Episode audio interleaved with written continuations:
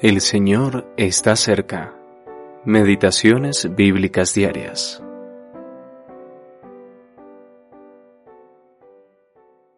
Porque en Él habita corporalmente toda la plenitud de la deidad. Colosenses capítulo 2, versículo 9. El ministerio de la persona del Señor Jesús. Cuando nos tomamos el tiempo de reflexionar sobre la maravillosa verdad que expresa este versículo, nuestros corazones se rinden en alabanza y adoración al Señor Jesucristo, el Hijo eterno del Padre eterno. La perfección de su humilde humanidad fue percibida por su Madre María y por otros que entraron en contacto con él. Sin embargo, durante su crecimiento, su vida fue la vida pacífica de un niño obediente. En todo momento, la realidad de su gloria divina brilló, aunque ésta se hallaba velada en tal medida que, generalmente, no atrajo mucho la atención. Todo lo que hizo en todo momento fue en perfecta comunión con su Padre. Cuando María lo reprendió a la tierna edad de doce años, él se vio obligado a reprenderla gentilmente.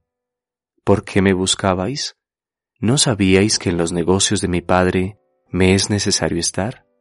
Lucas capítulo 2 versículo 49.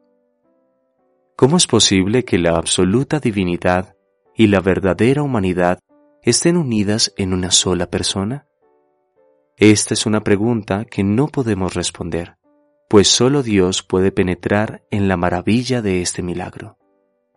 Dios se manifestó en carne en el santo niño que fue puesto en el pesebre de Belén.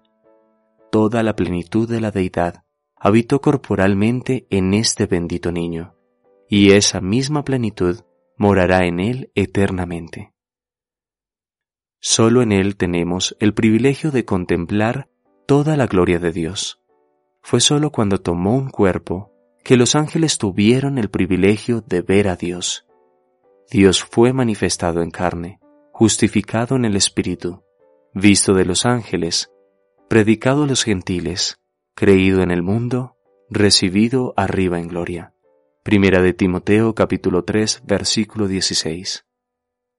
Ningún ser creado podrá verlo de una forma diferente a la revelada en la persona del Hijo. No hallamos total satisfacción al contemplar a este bendito, santo y precioso Señor de gloria y ver en Él al Padre revelado plenamente?